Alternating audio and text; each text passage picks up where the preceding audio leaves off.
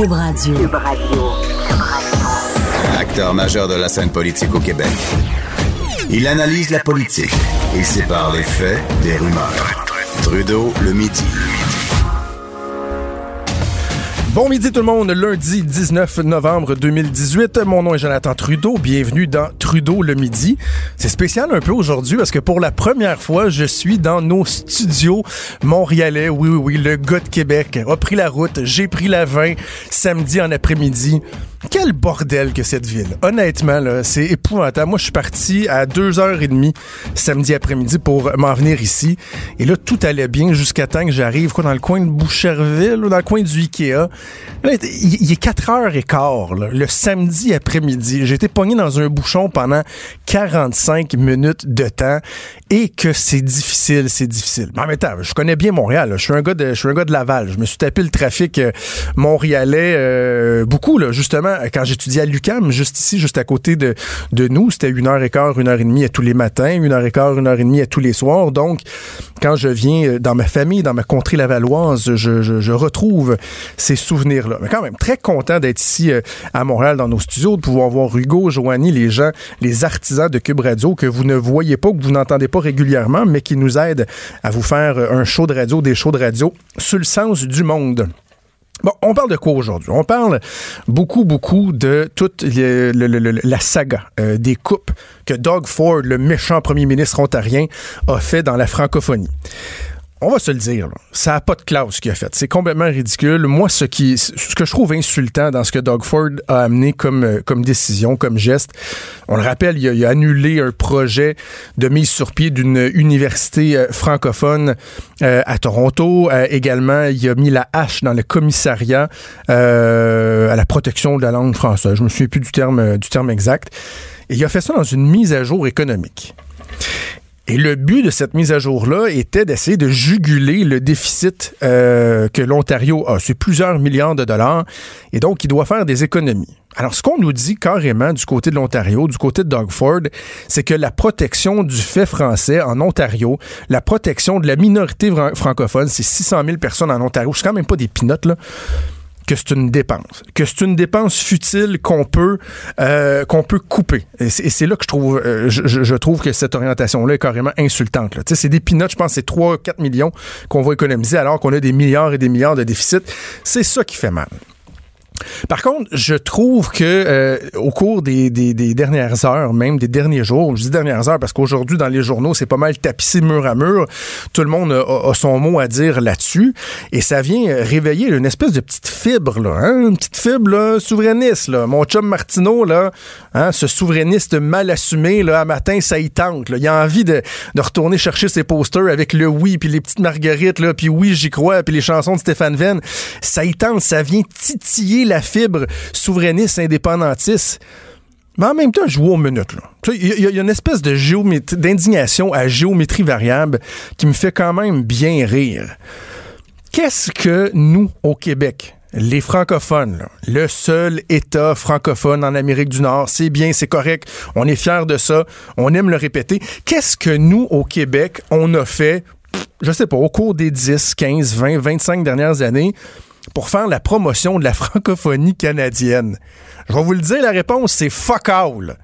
On ne fait strictement rien. Quand est-ce que les gens qui s'insurgent aujourd'hui, qui écrivent tous que c'est donc bien épouvantable, le dédain du Canada anglais envers les francophones, le dédain de Doug Ford, quand est-ce que ces gens-là se lèvent en se disant Hey, est-ce qu'on protège adéquatement la minorité francophone? Est-ce qu'on les intègre? Est-ce qu'on les valorise? Hein, on aime ça parler des Acadiens. Quand, à part de, trouver ça cute, de trouver ça folklorique, quand est-ce qu'on se pose des questions sur le sort des francophones en Acadie au Nouveau-Brunswick? Il y a des gens qui ont été élus au Nouveau-Brunswick. Il y a une espèce de tierce partie qui maintenant fait partie de la coalition pour garder euh, le gouvernement au pouvoir qui lui a vraiment des orientations anti-francophones. Doug Ford, à la limite, on verra s'il précise sa pensée, mais on pourrait l'attribuer à une espèce de manque de sensibilité. Euh, mais je pense pas que le gars, il, il y en a contre les, les, Franco de l'Ontario, mais au Nouveau-Brunswick, il y a un enjeu réel. On, menace la survie du français là-bas. Et quand est-ce que ces gens-là euh, s'insurgent de ça? La réalité, c'est qu'on s'en fout. Et même la réalité, Et quand je dis on s'en fout, je dis pas qu'on devrait s'en foutre. Je, constate qu'au quotidien, on s'en fout pas mal. Ce n'est pas une préoccupation. Il n'y a pas personne au Québec qui se lève en disant Mon Dieu, qu'est-ce qu'on fait pour la francophonie à, la grandeur du Canada? Et d'ailleurs, si on demandait aux communautés euh, francophones, franco-albertaines, euh, franco-ontariennes, les, franco du Nouveau-Brunswick, vous en pensez quoi, vous, là, que le Québec s'insurge et, décide soudainement de vous défendre, de déclarer votre amour? Il nous traiterait de gang d'hypocrites.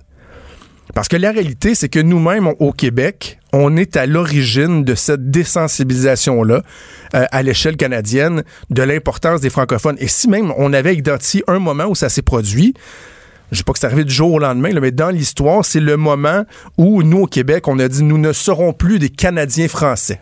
Nous, nous sommes des Québécois parce qu'on a notre identité à nous. On est un peuple fondateur et nous sommes les Québécois. On s'est dissocié du reste des Canadiens français on les a sacrés là comme des vieilles chaussettes, puis on a arrêté de s'en occuper. Alors là, à cause que Doug Ford vient annuler deux projets, qu'on dise que c'est donc bien épouvantable, que les Anglos nous détestent, je trouve ça assez particulier. Et même, parlant de la réaction des Anglos, certains disent, mais imaginez, là, si nous on avait ça, si on fermait l'université McGill, les Anglos déchireraient leur chemise, mais on s'attend à quoi? Je m'excuse, là. Mais ça fait 50 ans qu'au Québec, la discussion, c'est on veut-tu sacrer notre cas ou on veut pas sacrer notre cas de, du Canada, du reste du Canada? Qu'on veut être traité à part, qu'on veut être traité différemment, qu'on casse du sucre sur le dos des Anglais. Pensez-vous que les Anglais, ils ont envie de nous défendre? Je ne sais pas pourquoi on s'attendrait à ce que ce matin, les Anglais de l'Ontario ou de n'importe où se lèvent en disant il faut, vraiment sauver les, les, Franco. C'est épouvantable. Eux, ils associent le français parce que nous autres, on en a tellement parlé de la souveraineté. Ils associent ça à, dans le fond, des gens qui veulent pas vraiment rester là, rester au Canada. C'est comme si dans votre famille, je sais pas, vous avez un cousin à chaque fois que vous avez des réunions de famille, euh, ce cousin-là, là, vous lui dites Hé, toi, je t'aime pas à face. Ah, quand je te vois, le cœur me lève. Si je pouvais plus être obligé d'aller euh, euh, à, Noël puis à Pâques, ça, si je pouvais pas te voir, là. C'est quoi? On a même voté chez nous, ma femme, les enfants, on a voté, on a dit Hey, on y va pas. Hein, on y va pas chez le cousin, il me tape assez ses nerfs, là. Puis finalement, hey, ça a été proche, le moi, en tout cas. Je pense que ma femme, elle a trop influencé mes enfants. Là. Je pense que je me suis fait voler ce vote-là. Mais finalement, on a décidé d'y aller, mais et que ça nous tentait pas. Puis là, ma femme me sac là, puis j'appelle mon cousin pour aller coucher sur son divan. Ça, ça se peut que mon cousin, ça ne tente pas de m'aider, là. Ben, c'est un peu ça. Donc, bref, je trouve que cette indignation-là, elle est, elle est, particulière en ce sens que on, déchire notre chemise alors que dans la vraie vie, on se soucie que très peu du sort des Franco ailleurs au Canada. Et même, je trouve qu'il y a quelque chose de très égoïste. Là. On se sent heurté, nous, là-dedans. Là. Regardez le, message des gens. C'est pas, on se sent pas tant heurté pour l'Ontarien, le Franco-Ontarien qui va manquer de ressources pour faire des plaintes, par exemple, parce qu'il y a un manque de services en français au sein du gouvernement. Non, non, on le fait parce que nous, dans notre amour propre, on se sent blessé, on sent que c'est un message de rejet du reste du Canada. Puis, by the way, hein, on, on, on extrapole puis on généralise pas mal pour la décision prise par un seul homme dans son gouvernement. Parce que Doug Ford a décidé ça, ben c'est tous les Anglos du Canada qui nous détestent. Et ça fait une belle jambe à François Legault. On va se le dire, là. François Legault qui, euh, au moment où on se parle, euh, est en rencontre, ou je pense que la rencontre est terminée, puis il doit avoir euh, un lunch avec le, premier ministre Doug Ford, qui est venu foutre en l'air son agenda d'une façon assez incroyable. sais, François Legault, il a un plan, je vous en ai parlé la semaine dernière, le plan, il est clair. L'hydroélectricité, la production, la vente de notre, de notre or bleu à nous au Québec est au cœur de sa stratégie de développement économique. Il veut établir des partenariats. Il veut le faire avec Terre-Neuve, entre autres. Bon, il y a eu le dossier de, Churchill Falls où on a gagné euh, une, bataille là, euh, historique contre, euh, contre Terre-Neuve dans le dossier de Churchill Falls. Mais le Québec a fait bien attention de ne pas être, pas être trop baveux parce que dans d'autres projets, ils veulent établir un partenariat avec Terre-Neuve pour pouvoir passer d'électricité, pour pouvoir en vendre. Même chose, il a été voir le gouverneur du Massachusetts. Il parle avec des gens aux États-Unis pour concrétiser des partenariats qu'on a déjà, mais essayer d'en faire davantage. Et là, en Ontario, il veut aller vendre à Doug Ford l'idée euh, qu'on euh, leur fournisse de l'électricité parce que là-bas, il y a des, des rénovations majeures à faire aux centrales nucléaires. Et le premier ministre veut couper dans les dépenses, veut réduire la dette. Donc, euh, ça serait pas mal plus rentable pour eux d'acheter l'électricité que nous, on a euh, à vendre. Mais là, il arrive à sa rencontre et il sait très bien que l'agenda, il est foutu. Je parlais avec une personne de l'entourage euh, de François Legault qui disait, ben, en même temps, il y a deux façons de voir ça. Et, il y a deux aspects à une rencontre comme ça. Il y a ce que concrètement tu peux réussir à faire avancer. Euh, François Legault se présente devant Doug Ford va essayer de lui, de, lui vendre l'hydroélectricité, de, de, de, de, commencer à jeter les bases d'un certain partenariat. Et oui, bon, il va dire qu'il est préoccupé, qu'il n'a pas aimé ça, euh, les, décisions qu'il a prises et tout. Donc, du côté purement ce que ça peut apporter dans les faits, dans la relation, il y a moyen d'établir quelque chose. Mais publiquement, dans la perception, la journée médiatique, ça c'est l'autre aspect, elle, ils savent qu'elle est perdue, ils savent qu'elle est foutue depuis jeudi, en fait, depuis que la décision euh, est tombée, ils savent qu'il n'y a plus rien à faire avec cette journée-là parce que on va seulement euh, essayer de demander à François Legault, puis quel message vous avez passé. Et là, François Legault a comme un test à passer, un test de, de, pureté nationaliste. Donc, de voir avec lui, là, jusqu'à quel point il, est bon pour défendre le Québec, pour défendre les Franco? Il dit que les nationalistes, vous pouvez vous assurer que le Parti québécois, et je vais en parler avec son chef intérimaire dans quelques minutes, le Parti québécois va avoir à l'œil euh, François Legault. On va regarder comment il va ajuster son indignomètre. Un nouveau mot que j'ai inventé, là. Hein, il va-tu être assez indigné? Là, François Legault doit trouver juste le bon équilibre, c'est-à-dire dire à Doug Ford, hey, c'est pas correct ce que t'as fait, Doug. J'aime pas ça. Je suis, je contrarié, mais sans tomber non plus dans, le déchirage de chemise puis de briser une relation qu'on va essayer d'établir parce qu'on a de la business à faire. Donc, il doit trouver le juste, le, juste le bon, le bon fine tuning. Là. Euh, et j'ai l'impression que peu importe ce qu'il va faire, euh, les, euh, les gens du Parti québécois risquent de trouver que ce sera pas suffisant, même chose du côté du Parti libéral du Québec. Mais bref, François Legault, qui est là, il est en Ontario. Je pense pas que ça lui tentait trop trop d'être là aujourd'hui, mais on va voir ce que ça va donner et on aura l'occasion éventuellement de se reparler aussi même de l'implication du fédéral dans tout ça, hein, parce que ça va venir s'inviter ce dossier-là dans la campagne électorale fédérale, parce que les libéraux de Justin Trudeau vont vouloir coller les conservateurs d'Andrew sur les conservateurs de l'Ontario et démontrer qu'on a un manque de sensibilité envers le Québec au moment même où les conservateurs veulent faire des gains au Québec. Et en fin de semaine, c'était la conférence nationale des présidents et présidentes du Parti québécois. Est-ce qu'on a tiré des leçons de ça? Est-ce que c'est un exercice qui était pertinent? On va en parler dans trois minutes avec Pascal Birubé, chef intérimaire du Parti québécois. Quand Trudeau parle de politique, même les enfants comprennent. Jusqu'à 13h, vous écoutez Trudeau le midi. Cube Radio. Je vous le disais avant d'aller à la pause, c'était la conférence nationale des présidents et présidentes du Parti québécois ce week-end.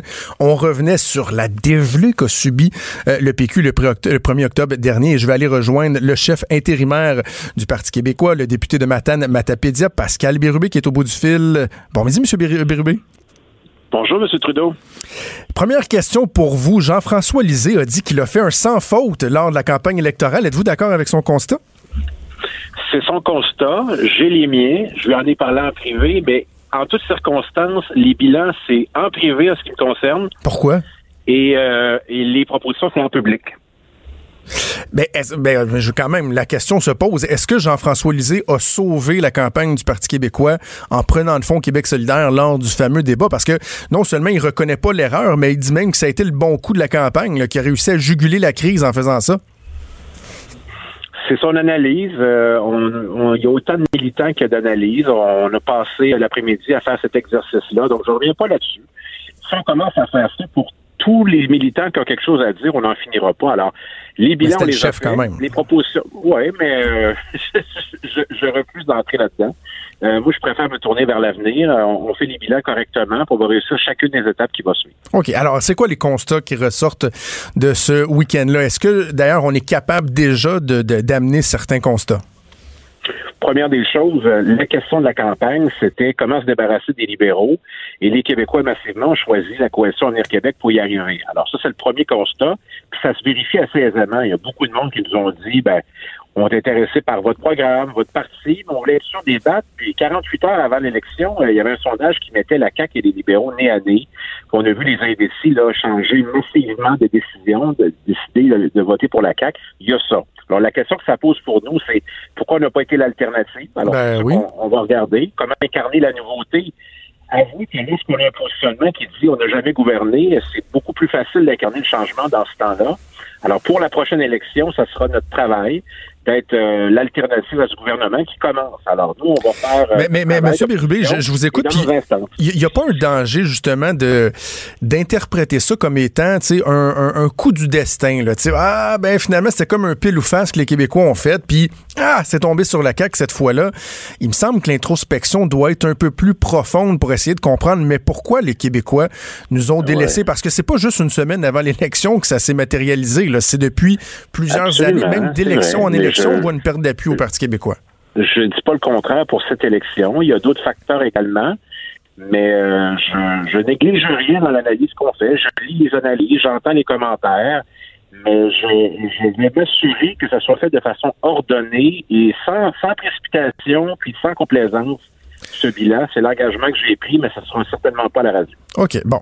Justement, parlant de précipitation, euh, vous avez affirmé quelque chose euh, pendant le week-end qui m'a surpris, mais je dirais agréablement surpris parce que je trouve que c'est lucide, mais je me demande s'il n'y a pas un danger de faire ce constat-là à ce moment-ci dans votre rôle de chef intérimaire. Vous avez dit il faut recentrer le parti. Il y a des gens qui pensent ça, que le parti a été trop à gauche et que là, à un moment donné, vous avez échappé des gens, des indépendantistes plus de droite qui, eux autres, disent ouais, non, moi, là, entre autres, le flirt avec Québec solidaire, puis ça, ça me plaît pas, donc j'abandonne le navire. Donc, c'est le constat que vous avez fait ce week-end?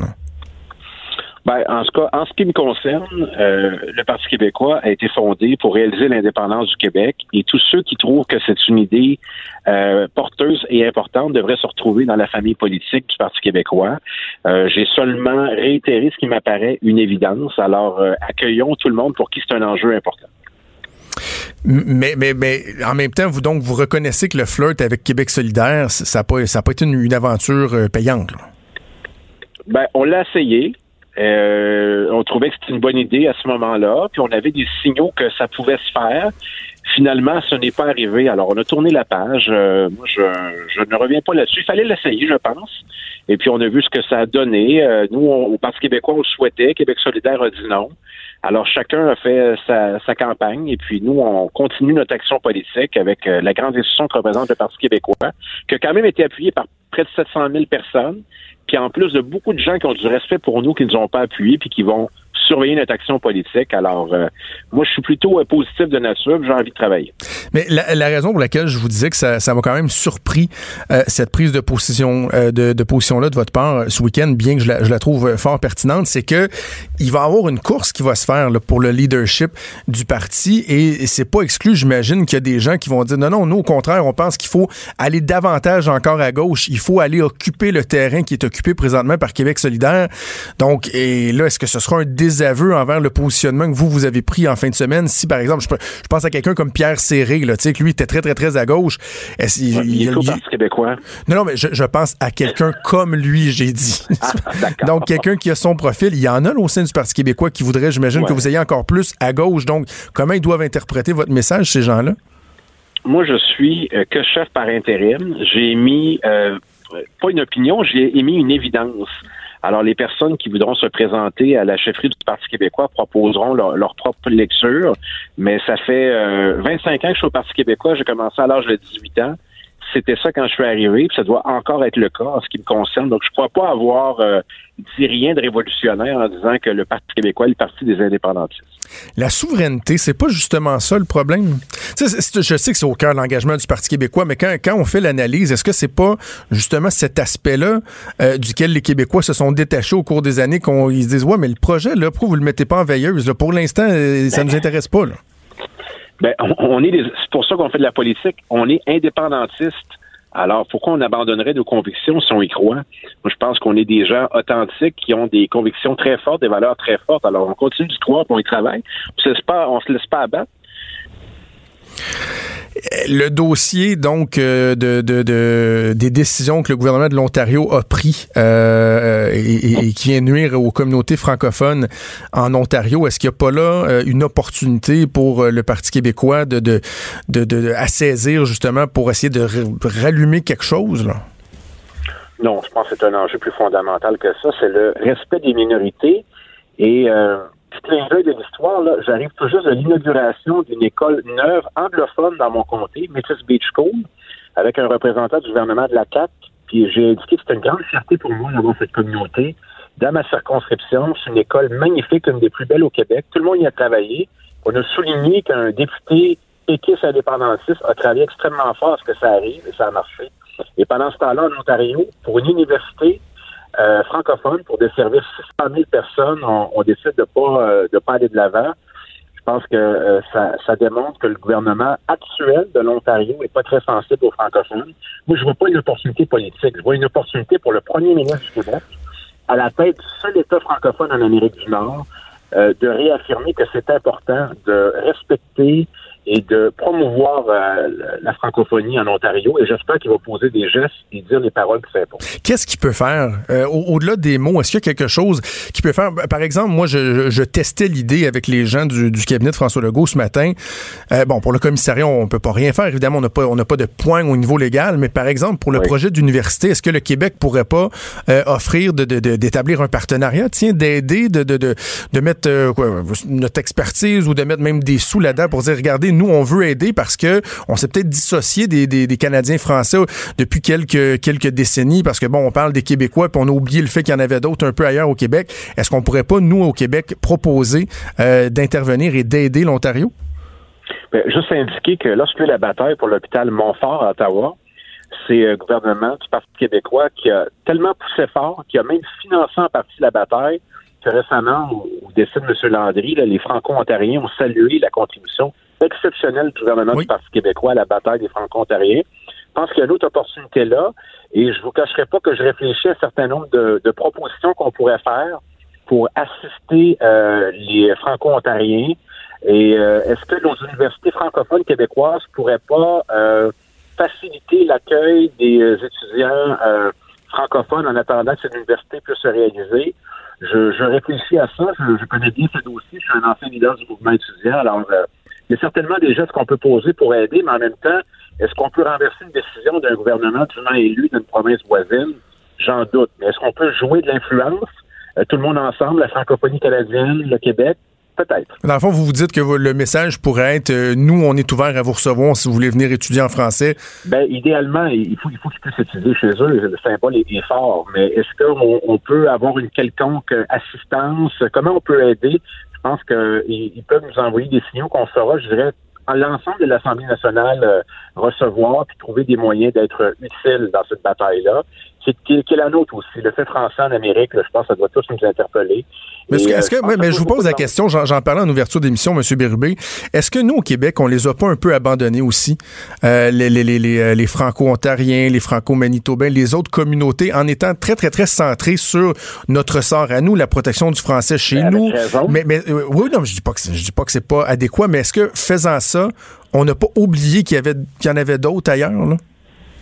Je crois pas qu'on ait oublié ça. Euh, souvent, moi, j'ai l'impression que le, gouvernement libéral, les dernières années, valorisait davantage la francophonie canadienne que les francophones au Québec, de façon très concrète. Euh, on a toujours été sensible à ça. Comment on, est, on peut être près, nous, les Québécois, des Acadiens pour des raisons évidentes? Euh, on est des descendants d'Acadiens dans bien des cas. Comme moi, je l'ai toujours été sensible, puis mes collègues aussi. Je pense à Stéphane Bergeron qui a fait un travail fantastique avec l'Acadie dans les relations parlementaires c'est pas qu'on les a oubliés, mais on a nos propres batailles à mener, puis c'est pas gagner le français au Québec pour, euh, pour toujours. Là. faut être vigilant, faut faire non seulement la défense, mais la promotion du français aussi. Et euh, on, compte sur le gouvernement canadien pour être, je dirais, euh, le défenseur de la francophonie, mais on avait peut-être oublié, par contre, que des législations provinciales pouvaient jouer un rôle négatif. C'est le cas en Ontario. Ce sera peut-être le cas au Nouveau-Brunswick, je ne le souhaite pas, mais il y a une partie, disons, qui est pas très favorable aux francophones. Non, non, c'est inquiétant. gouvernementale. C'est inquiétant ce qui se passe au Nouveau-Brunswick. bientôt, M. Trudeau. Oui, dernière question. Reconnaissance des partis. Est-ce que ça, est-ce que ça, ça s'en vient, la reconnaissance euh, en tant que parti officiel? Ben, on, on, le souhaite, on négocie avec Québec solidaire pour avoir une reconnaissance. Il y a une rencontre qui aura lieu cette semaine, puis il va falloir se statuer bientôt parce, ben, que la session commence mardi, le 27. Euh, ça avance bien, mais disons que le, gouvernement pourrait être un peu plus ouvert. Bon, ben merci beaucoup d'avoir pris le temps, euh, M. Birbé. Merci, au revoir. Bonne journée, Pascal Bérubé, chef intérimaire euh, du Parti québécois. Bon, on aura compris que M. Bérubé n'est pas d'accord avec Jean-François Lisée. Hein? Je pense que le chef euh, intérimaire, euh, lui, n'est pas d'accord avec le fait que Jean-François Lisée a dit qu'il a fait un sans faute pendant la campagne électorale quand même je, trouve ça manque un peu d'introspection. Je veux bien croire que lui, il pense que c'était pas une gaffe ce qu'il a fait en allant attaquer de, de, de, front euh, Québec solidaire sur euh, la structure de son parti en plein segment sur la santé au face-à-face à TVA. ce moment-là va rester dans les annales de la politique québécoise vraiment là, comme étant le moment où un chef de parti politique s'est fait harakiri. Et vous parlez à des gens du Parti québécois, puis ils vous disent, ils vont vous dire qu'ils l'ont senti eux autres mêmes, que tout le travail qu'ils avaient fait, ils pensaient pas nécessairement être élus, là, mais ils pensaient sauver la mise, d'avoir 20, peut-être 25 députés. Ils se sont dit, ah, oh, ça y est, tout est foutu.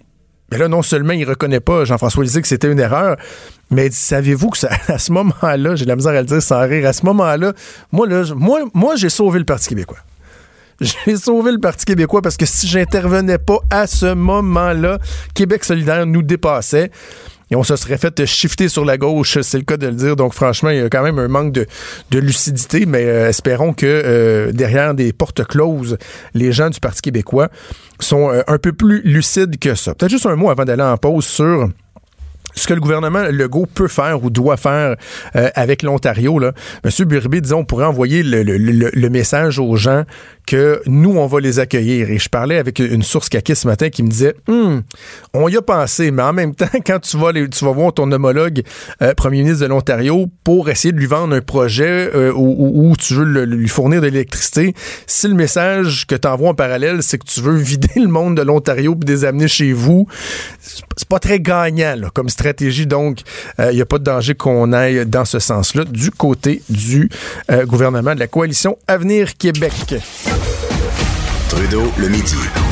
Joignez-vous à la discussion. Appelez ou textez. 187 Cube Radio. 1877 827 2346 plein de petits sujets comme ça euh, en rafale, euh, des trucs qui ont retenu euh, mon attention. Je lisais, il y avait un, article ce matin sur Fortnite qui va être le jeu le plus demandé à Noël. C'est vraiment la folie. Nous, chez nous, on a, on a résisté à ça pour l'instant mon gars a 7 ans, il va avoir 8 ans. Je sais pas. Je sais pas s'il y a des gens qui trouvent que euh, c'est un âge adéquat pour, euh, pour jouer à Fortnite. Je sais qu'il y a bien des jeunes de cet âge-là qui, euh, qui jouent à ce jeu. et moi, j'étais dans, dans, ma famille en fin de semaine, puis j'ai un, neveu qui, est plus vieux, un adolescent qui jouait à ça. C'est la première fois que je voyais le jeu Fortnite. Puis je me dis, je sais pas, moi, je veux pas que mon, mon gars de 7-8 ans joue à ça, ça s'amuse à tuer du monde partout en ligne. Je, je, je sais pas si c'est quelque chose qui me, qui me fait triper, mais bon, on sait qu'il y, y, a vraiment une folie le planétaire euh, avec le jeu Fortnite. Et, j'avais une réflexion en lisant l'article de ce matin dans le Journal de Québec, Journal de Montréal, sur la place que prend le e-sport. Et là, peut-être que je vais passer pour euh, un, jeune vieux, peut-être que j'ai une vieille mentalité euh, du haut de mes 37 ans. Mais quand je vois que dans dans l'entrevue, on cite euh, un, un, gars qui, je, je me souviens plus de son nom, mais le gars, il était présent à un événement de gaming et là, tout le monde voulait prendre des photos avec lui euh, parce que c'est un champion de Fortnite. Puis il donnait des ateliers pour conseiller les jeunes comment bien vous débrouiller à Fortnite. Et on le présente comme étant un entraîneur affilié à l'Académie eSports. Je trouve ça un peu intense. L'Académie e-sports, il me semble que ça devrait être juste, juste comme un divertissement. Et même lui, ce, ce, ce, gars-là euh, fait des études, il est à l'université et il se vante de ne jamais avoir travaillé de sa vie. Parce qu'il joue à des jeux vidéo, il participe à des concours, réussit à aller chercher des bourses. Je dis pas que c'est mal, Mais en même temps aussi, c'est pas, pas la vraie vie. Là. Je pense pas que tu peux faire ta vie au complet à jouer à des jeux vidéo. Et dans ses commentaires, il disait à un moment donné que euh, bon, lui, lui passe 10 heures par jour. Imaginez-vous, 10 heures par jour. Son podomètre doit être assez tranquille à la fin de la journée. Là, quand tu regardes le nombre de pas qu'il a fait, mis à part aller faire euh, un petit pipi puis aller chercher un pogo, là, c'est, assez tranquille. Là. Je suis pas sûr que c'est bon pour la santé, mais bref, il dit c'est une drogue sans effet secondaire. Ben, je, ça, je suis pas d'accord. jouer, euh, jouer de façon raisonnable, c'est bien, même, il peut avoir un caractère éducatif à ça. Il y a certains jeux, je pense à Assassin's Creed et tout ça, que vous, quelqu'un qui joue à ça va en apprendre sur l'histoire parce que ça fait partie euh, de, la trame narrative du jeu. Mais il reste que d'être plugué 10-12 heures par jour, de dire que c'est une drogue sans effet secondaire, je suis archi euh, en désaccord avec ça. Voyons donc, il y a des jeunes qui deviennent totalement veg, euh, qui, se, qui, finissent par être en dépression. Même il y en a qui ça va mener au suicide. Je dis pas que le jeu mène directement au suicide. C'est pas ça que je dis. Mais c'est pas vrai que c'est pas une drogue. Vous mettez n'importe quel enfant devant un écran d'ordinateur pendant, mettons, une heure, deux heures. Là checkez à la face après. C'est comme s'il avait sniffé du gaz. C'est pas vrai que ça n'a pas d'impact quand vous passez autant de temps que ça devant euh, des écrans d'ordinateur. Donc, bref, euh, oui, c'est bien, là, les e-sports, mais tu sais, quand on tombe dans les histoires d'Olympique, de euh, e-sports, que ça devrait être considéré comme étant, des disciplines sportives, je décroche un peu. En fait, il y a eu une marche pour la gestion de l'offre. Et ça fait quelque temps qu'on n'en a pas parlé le psychodrame, la gestion de l'offre dans le cadre de la renégociation de l'ALENA, ça s'était un peu estompé. Mais là, il y a des gens qui ont été marchés euh, et qui vont euh, continuer de, défendre bec et ongle la gestion de l'offre. Je, veux juste qu'on prenne bien note de euh, du fait que quand, par exemple, des politiciens, comme c'était le cas avec Philippe Couillard, l'ancien premier ministre, nous disaient les Québécois n'acceptent pas qu'on remette en question la gestion de l'offre. Les Québécois sont derrière les producteurs laitiers. Il faudrait constater que malgré l'entente, euh, la nouvelle entente euh, États-Unis, Mexique, Canada, malgré ça, alors qu'on a adressé bien des reproches au gouvernement de Justin Trudeau, au Québec, c'est la province où le, Parti libéral du Canada est le plus fort. À 41-42% d'appui, même qu'il il a remonté dans les sondages au cours des derniers mois. Donc, il n'a pas perdu de points avec sa gestion du renouvellement de l'ALENA. Au contraire, il a gagné des points. Donc, de dire tout le temps que tous les Québécois sont pour le, maintien intégral de la gestion de l'offre, qu'on soit pas capable de se poser des questions, c'est pas vrai. Ce n'est pas vrai. Il y a des gens qui trouvent ça correct qu'on soit capable de faire preuve d'une certaine flexibilité. Il y a des gens qui se rendent compte que les produits laitiers, la volaille, c'est une dépense importante euh, dans leur budget parce qu'on paye très cher. C'est quoi, c'est 500 dollars, je pense, par famille en moyenne que ça coûte la gestion de l'offre. Donc, on va se calmer. Là. Soyons conscients que c'est pas vrai qu'il y a un appui euh, unanime et attendons de voir comment le gouvernement Trudeau va vouloir compenser les gens de l'industrie. Parlant du gouvernement Trudeau. Une nouvelle qui m'a fait sursauter ce matin. Euh, Post Canada, bon, on sait qu'il y a des grèves euh, rotatives en ce moment. Le, le, le, le, système postal canadien est paralysé. On a même demandé aux partenaires internationaux, là, bon, les, les, les, partenaires qui vont faire du transport de marchandises, si vous achetez, euh, je sais pas moi, quelque chose sur eBay qui va être shippé de, de l'Angleterre, ben c'est pas Post Canada qui l'amène au Canada. Il y a d'autres partenaires qui envoient ça au Canada. Ensuite, c'est pris en charge par Post Canada lorsque ça, ça passe la frontière. On a demandé aux gens d'arrêter d'envoyer des colis parce que les entrepôts débordent, parce que des gens ont pris tellement de retard. Et là, c'est la grosse période de l'année qui s'en vient. Et euh, Justin Trudeau avait avait fait un coup de semonce là, il, y a, il, y a il a quoi, deux semaines de ça, en disant là, il faudrait que ça se règle, parce que ma patience va avoir des limites. Donc, on pensait peut-être qu'il y avait une loi spéciale euh, qui était dans, dans, le collimateur. Mais là, non, c'est pas vers ça qu'on se dirige. Au contraire, les dirigeants de Post Canada ont fait une demande de trêve euh, à leur à leurs syndiqués. Bon, ce qui est pas mauvais, là, on dit, euh, regardez, pouvez-vous avoir cette sensibilité-là de vous rendre compte qu'on rentre dans la période la plus intense de l'année, il va avoir le, Black Friday, il va avoir le Boxing Day, euh, tout le, traitement du courrier, bon, les jeunes enfants, entre autres, qui envoient des cartes au Père Noël, euh, il y a la grosse période qui s'en vient et il faudrait qu'on donne un service. Il faudrait qu'on fasse ce pourquoi on existe, donner un service aux gens. Donc, ils disent, est-ce qu'on peut faire une trêve jusqu'au 31 janvier? Et euh, ce faisant, nous, on s'engage à ce que les conventions collectives puissent être renouvelées d'ici là. Et on va même faire appel à un médiateur, puis un arbitre, puis on mettra euh, en pratique ce qui, ce qui aura été euh, déterminé à ce moment-là. Jusque-là, tout va bien. Là où j'ai un problème, c'est que Post Canada va offrir dans l'offre qu'ils ont fait, il faudra voir la, réponse du syndicat. Ils ont jusqu'à 17 ans, je pense, aujourd'hui pour euh, répondre à l'offre. On va donner un boni de 1000 pièces à tous les employés s'ils n'ont pas fait la grève rendue au, 31 janvier. C'est parce que c'était ta job, là. on va te donner un boni, pas un boni de performance, juste un boni pour pas avoir enfant de chiennisé à business juste pour avoir fait ça, pourquoi vous êtes payé, on va vous donner un 1000 pièces de plus. Combien vous pensez que ça va coûter à l'échelle du Canada si on fait ça? Euh, franchement, je, je, je suis pas certain que je, je trippe. Je trippe beaucoup avec, euh, avec cette proposition-là qui a, qui a été faite. Trudeau le midi. Pour nous rejoindre en studio, Studio à commercial cube.radio. Appelez ou textez 187 Cube Radio. 1877 827 2346. Vincent Dessureau qui est avec moi en studio. Salut Vincent. Salut! Content d'être euh, Ben, en face à face avec Je toi. le sais, très content. D'habitude, quand je te parle, j'ai un mur de styromousse devant moi. oui, qu'est-ce que tu penses de ton, de ton studio? C'est très beau. C'est beau, hein? C'est très beau. C'est- convivial. J'aime ça. Les, les, les gens sont sympathiques. T'es-tu promené dans le le quartier un peu? Oui, Oui, il y en a de, de tous les... ben, j'étais à TVA avant. J'étais avec Mario euh, Dumont euh, jusqu'à 11h25. T'as fait la trotte, là. Et là, j'ai fait la trotte et il y a des gens qui m'avaient décrit la trotte un peu. C'est ça. Ce que, ce que je verrais sur mon parcours, que euh, c'est- divertissant. Oui, oui. Moi, c'est un quartier que j'aime beaucoup, mais qui a toujours des surprises. C'est toujours des oui, surprises. c'est ça. Il y a des gens qui, qui se parlent à eux-mêmes. Ben, je suis sorti vendredi pour aller, euh, je quittais là, pour la fin de semaine et euh, il y avait, euh, écoute, opération policière, il y avait trois gars euh, au sol pla- plaqués par des policiers. Il y avait une opération majeure, mais tu sais, c'est, assez commun. Mais c'est drôle parce que moi, j'ai étudié à l'UCAM pendant deux ans, juste ici au coin de la bon, rue. C'est ton coin. Et, et- et je- donc, je me promenais dans le coin ici, mais c'est pas le souvenir que j'en avais. Je, fais, je fais des blagues, mais c'est un quartier qui, que j'aime bien. Là. Moi, je couche à l'hôtel ici, quand, pas loin, quand je viens à C'est très dynamique, mais j'ai l'impression que ça a beaucoup évolué au cours des 15 dernières années. Bonne question parce que j'étais à t'étais Québec. à Québec. je peux Hey, dire. Parlons de tes sujets. Oui. Écoute, euh, euh, il y en a un. Je les ferai pas dans l'ordre, ça te dérange Non, pas? vas-y, vas-y, T'es pas vas-y. guéri là, à le faire. hein, je vais pas problème, te non. déstabiliser. Ah, OK. T'es tellement solide, toi, Vincent. Euh, je veux que tu me parles d'un incident qui s'est produit dans un tournoi de curling. Je Oui, trouve qu'il y a ben- quelque chose... C'est important, le curling. S'il se passe quelque chose, faut en parler. Ben, ça reste un des sports canadiens par excellence, même si au Québec, on le pratique peut-être un peu moins que, que dans l'Ouest. On le découvre souvent aux Olympiques.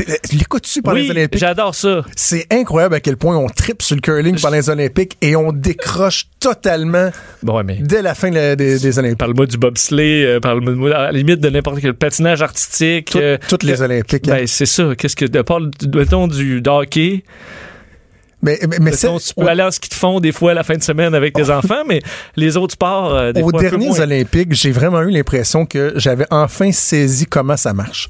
Et- et- mais je pense qu'à chaque fois, c'est à refaire parce que tu y penses plus pendant quatre ans. Ouais. Puis là, les stratégies, qu'est-ce que la, la, la, la, la pierre dans la maison, le, comment ça. comp- mais faut-tu que tu réapprennes à chaque quatre ans? Je pense que oui. Mais bon. j'avais l'impression la dernière fois que là, j'avais vraiment compris. Puis là, tu vois, je te dis ça, puis je me dis, j'espère qu'il me dira pas comment ça fonctionne? Non, pas du tout, parce qu'il est arrivé un incident qui fait maintenant les manchettes à l'international.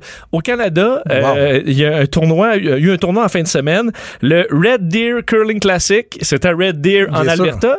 Et euh, une équipe canadienne a été euh, expulsée du tournoi hier parce qu'ils étaient trop en boisson. Et là, était sa grosse brosse et faisait du grabuge. Le problème, c'est que l'équipe, c'est l'équipe de Ryan Fry, qui est un des membres de l'équipe canadienne 2014 qui a gagné une médaille d'or. Euh, donc, c'est c'est des vedettes du curling canadienne. Et euh, les organisateurs, hier, euh, ont eu de multiples plaintes en raison de ce quatuor qui était euh, sa grosse brosse hier pendant la finale du tournoi, au point où ils ont dû donc être expulsés. On dit qu'ils... euh, c'est ce qu'un des organisateurs a raconté à la CBC. Euh, il dit qu'ils étaient extrêmement sous et brisaient des balais. Ils brisaient des... Là, je dis des balais. Ben oui, des petits balais. Ah oui, là, là. Ils brisaient des... Je Ah! Oui, bon. Et ils brisent... ils- Écoute, faut que tu sois... Tu... on est- Order! ah, ben, là, ils, bri- ils brisaient leur- les balais et euh, euh, sacraient au- au- auprès des autres. Et bref, avaient un comportement inacceptable auprès des, des autres concurrents. Et on les a donc expulsés et bannis pour toutes les autres compétitions, en fait, de, les autres éditions de, cette, euh, de, cette, de ce tournoi. Du Red, de Red Deer. Du Red Deer euh, Curling Classic. Et là, euh, Fry, en question, qui est quand même une vedette du curling canadien, s'est excusé. C'est ce qui est drôle à dire, une vedette.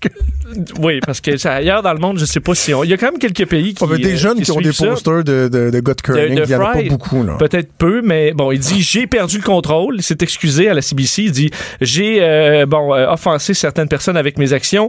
Euh, je ne peux que, que m'excuser, à tout le monde. Je vais prendre les, les, les étapes pour pouvoir euh, m'assurer que ça ne se Ah reproduise non, plus. Ça, c'est un discours. qui- qui- mettons, t'as une crise à gérer. La boîte de relations publiques, là, Oui. elle a une petite canne, elle l'ouvre. Puis là, t'as- tous les éléments à dire. Là, Tu sais, je vais changer, je regrette, je vais faire l'introspection, je vais consulter. Ben, en fait, je vais- le, le, le, le- le- ce qu'il faut faire, je pense, c'est A, c'est tu, euh, tu acceptes les faits. Deux, tu t'excuses. Et trois, c'est comment ça ne se reproduira plus. C'est les- comme les trois clés Ouais. du, de la gestion. Et euh, c'est exactement ça dans l'ordre euh, qui, qui l'a fait. Et le- sur le site, entre autres, Mashable, pour te montrer que ça fait un peu le tour du monde, un site euh, techno euh, populaire à travers le monde, un site euh, australien, si je me trompe pas, euh, qui même disait, fait, fait parler de ce- cet article-là en disant, on pense pas que le curling, c'est du monde, ça, on pense c'est au contraire Ouais. des, des gens plutôt tranquilles.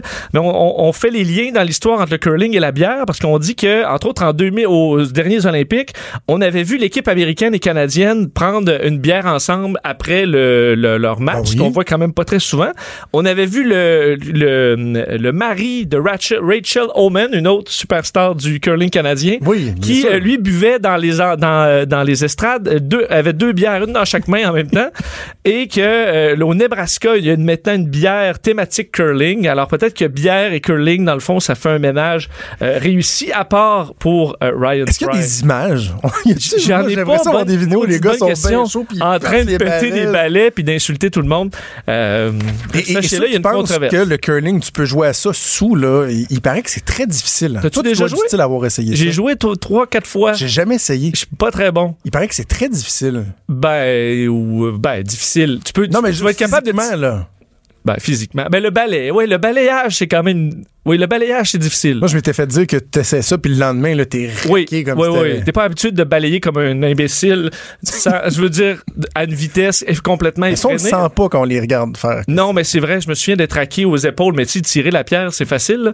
mais euh, à être précis, ça l'est pas. Et le balai, c'est quand même plus tough. Mais j'imagine sur les forums de curling au Canada où il se passe probablement jamais grand-chose. Ça fait euh, là, aujourd'hui, c'est partout. Là. Bon, parlant d'être chaud, tu me poses la question, est-ce que l'hiver nous rend chaud? Chaud comme dans le chaud d'ail? Oui, ou on reste dans la... Chaud comme dans je me sens chaud? on reste dans la boisson parce que euh, selon un- en fait une, une étude dirigée par un docteur écossais euh, où en Écosse semble-t-il que l'alcool c'est un problème beaucoup d'Écossais qui euh, Tu sais que je suis d'origine écossaise. hein? ah oui bon Oui, ma mère est une Davidson euh, de deux ou trois générations. Là. Mes, mes, mes ancêtres sont écossais. ça explique pourquoi on a déjà gagné un tournoi de beer pong ensemble C'est vrai. c'était C'est vrai. Et, d'ailleurs, on, on- écossais. on défend ce titre-là dans deux semaines dans deux semaines. On peut le dire, c'est au Party Noël de Salut Bonjour Week-end qui est vraiment le Party Noël des parties de Noël. oui mais ça On peut dira seulement ça. Et toi et moi, on est des champions de beer pong oui c'est peut-être justement parce qu'on boit peu et de soccer sur table euh, oui c'est vrai c'est vrai on a, ga- on a gagné tout ce soir là une belle et de soirée poule. On Euh, a gagné trois. c'est ton sang écossais qui ressort dans, dans les tavernes Ah, vas-y, je t'écoute. Euh, les, euh, on dit que la- dans les pays nordiques et, lorsque la lumière euh, devient plus rare, comme chez nous en ce moment, on, euh, on se met à boire beaucoup plus et à, à boire, euh, ben, à fait avoir des problèmes de santé reliés à l'alcool, de sorte que ce docteur-là suggère que les publicités dans les pays nordiques euh, soient contrôlées pour les publicités d'alcool pendant la période la plus sombre de l'hiver, parce qu'on augmenterait beaucoup notre consommation d'alcool sans s'en rendre compte, et on aurait des problèmes de foie, entre autres le nombre de cirrhoses du foie est en forte augmentation pendant les mois d'hiver, et euh, toutes sortes d'autres problèmes. attends, attends. Pour faire une cirrhose du foie, là, Oui, mais c'est pas, sais, c'est c'est pas des deux années. mois d'abus, là. C'est des, des, Je- des années, des années d'abus. Oui. Donc, eux, ils disent que hey, c'était fou. Pendant les quatre mois d'hiver, là, les cirrhoses, là, pop, pop, pop, ça pop de partout. Là. Tu viens, tu viens de trouver la faiblesse de mon, de mon étude assez rapidement. Mais c'est auprès de 193 pays. Ça a été publié à l'Organisation mondiale de la santé euh, hier. Est-ce que, mais c'est plus, plusieurs problèmes d'alcool qui peuvent mener au plus sérieux, qui est la cirrhose du foie. Et il dit aussi la dépression, mais la dépression, il y a d'autres problèmes euh, reliés à la lumière aussi. Euh, mais il y a quand même une problématique qui fait que pendant la période sombre, on a tendance à se réfugier dans l'alcool. Peut-être que les soirées sont plus longues aussi, qu'on soupe plus longtemps, puis on va moins dehors. Euh, et Mais- on mais- mais y pourrait, réfléchir. que Quand tu as un problème d'alcool, veux, veux pas, si tu es déprimé, j'imagine tu es plus porté à boire. Et la dépression sais- saisonnière, j'en ai parlé avec euh, euh, le pharmacien Jean-Yves. euh, Jean-Yves, appelons-le Jean-Yves. Là, Joanie va me dire Jean-Yves Dionne, merci Joanie, euh, que, que, que j'aime beaucoup, même si je me souviens pas de son nom de famille. C'est un problème qui, est important, la dépression saisonnière. Donc, ça se peut qu'effectivement, dans les pays où il y a, vraiment un changement, ça vient avec les comportements en conséquence. Ben, ici, c'est jumeler les deux ensemble, c'est-à-dire que tu as tendance à être plus dépressif et tendance à boire encore plus, ben, ça fait comme une tempête parfaite. Mais est-ce qu'on doit bannir les publicités d'alcool pendant novembre, Ça, je pense que c'est un peu ridicule. Peut-être, peut-être pas. OK. Parlons de Facebook qui a annoncé un investissement pour euh, favoriser quoi, le journalisme local. Est-ce que c'est une bonne nouvelle? Est-ce qu'on va vers, les, euh, vers quelque chose de positif? Peut-être Facebook vient d'annoncer, euh, pour ce qui est de l'Angleterre, un, un, premier essai dans le journalisme local. Facebook investit 7 millions de dollars canadiens pour embaucher 80 journalistes dans des communautés qui ont perdu leurs journalistes dans les derniers années, donc des médias qui ont fermé, euh, euh, des coins qui sont plus desservis. Alors, Facebook s'associe avec euh, l'Organisation nationale des journalistes, probablement l'équivalent de notre FPJQ, pour pouvoir déployer pendant deux ans, entraîner et déployer sur le terrain des jeunes journalistes qui pourront couvrir ce qui se passe dans des coins qui sont maintenant, qui ne sont plus desservis. Et ça se fait en, en partenariat avec des organismes de journaux locaux aussi, qui ont accepté de faire affaire avec probablement celui qui les a fait tomber. parce que beaucoup, beaucoup de ces journaux euh, locaux ont fermé parce que Facebook a pris toute la place au niveau publicitaire. Alors, c'est une c'est une première fois, on dit qu'en Angleterre, justement, Facebook a fait un point, presque 2 milliards de dollars canadiens l'an dernier, tandis que, par exemple, le plus gros groupe de médias euh, a fait à peu près 100 millions euh, en publicité. Alors, c'est plus des prix qui se, des chiffres qui se ressemblent.